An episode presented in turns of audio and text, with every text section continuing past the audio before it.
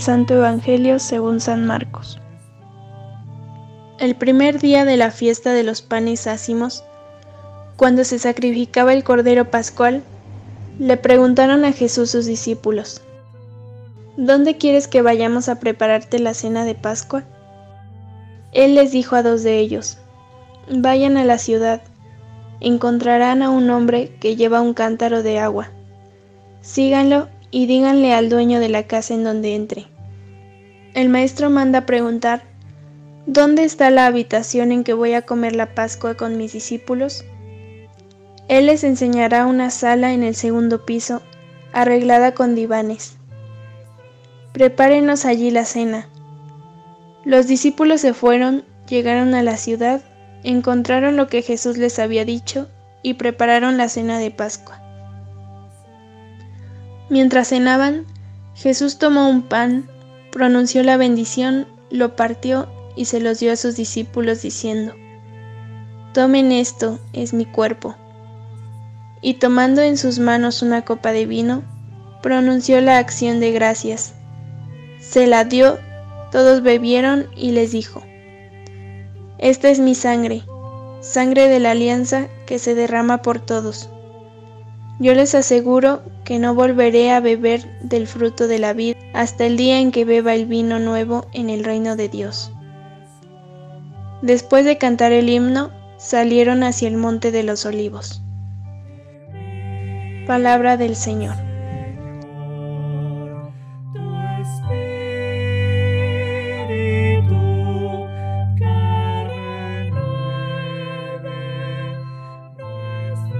Hermanos y hermanas, muy buenos días. Esperando que sigamos disfrutando de las bendiciones de nuestro Papá Dios. Hoy vamos a cambiar un poquito nuestro lema principal. Dios siempre nos bendice, por Dios siempre nos ama. Que al fin y al cabo, si ustedes me permiten, es lo mismo. El Santo Evangelio que hoy nos toca reflexionar es el Evangelio de San Marcos, capítulo 12, versos del 28 al 34, y donde el tema central es sobre el mandamiento más importante o el primero de todos. Una vez más, Jesús se encuentra con los letrados de su tiempo, es decir, los intelectuales religiosamente hablando, los fariseos, saduceos, herodianos, etc. Esto no es un peligro para Jesús, sino todo lo contrario, ya que con esto se entiende que sus enseñanzas son para todos los niveles de conocimientos y estratos sociales, intelectuales y o culturales. Es decir, sus enseñanzas siempre son un aquí y ahora y como hemos dicho, para todos. Ya entrando al tema central sobre el amor a Dios y el amor al prójimo o al hermano, que es lo mismo, se le atribuye a Santa Teresa de Calcuta las siguientes palabras. El hombre ha aprendido a volar como los pájaros. Ha aprendido a nadar o a estar en el agua como los peces. Pero lo que no ha aprendido es a amar.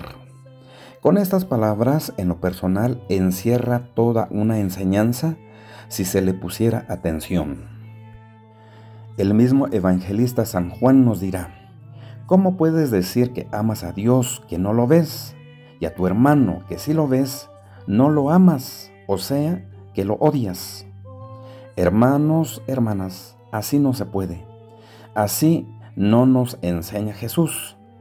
Así lo ha entendido el hombre a su conveniencia, entre comillas como se dice, cuando en verdad no le conviene al propio hombre. El secreto de la vida es amar. En el ocaso, o sea, al final de nuestra vida, seremos examinados sobre el amor. El santo, hombre cardenal, Francisco Javier Neguyen Bantuán, dice, refiriéndose a Jesús, que es un maestro que no sabe ser maestro, porque le aplica el examen a los alumnos y al mismo tiempo les da la respuesta. Pero el problema no es el maestro que no sepa aplicar el examen, sino que el problema es el alumno o los alumnos que no ven, no quieren, no saben copiar la respuesta correcta del examen.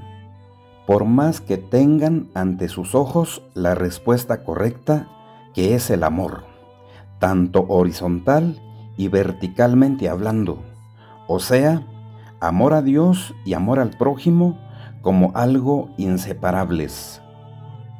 Es bien sabido por la historia bíblica y la sagrada tradición que toma muy en cuenta nuestra Madre la Iglesia Cristiana Católica, que los mandamientos no nacieron siendo diez, sino centenares. Llega Jesús y habla de un modo especial de los dos mandamientos que estamos reflexionando, que los sintetiza en uno. Amor a Dios y amor al prójimo. Así de sencillo. Jesús no llega a anular o cambiar mandamientos entonces. Lo que pasa es que todos los demás mandamientos están contenidos en estos dos o en este principal o primero de los mandamientos. Pues si se cumpliera en verdad este mandamiento del amor a Dios y al prójimo, los demás mandamientos vienen cumpliéndose por sí solos.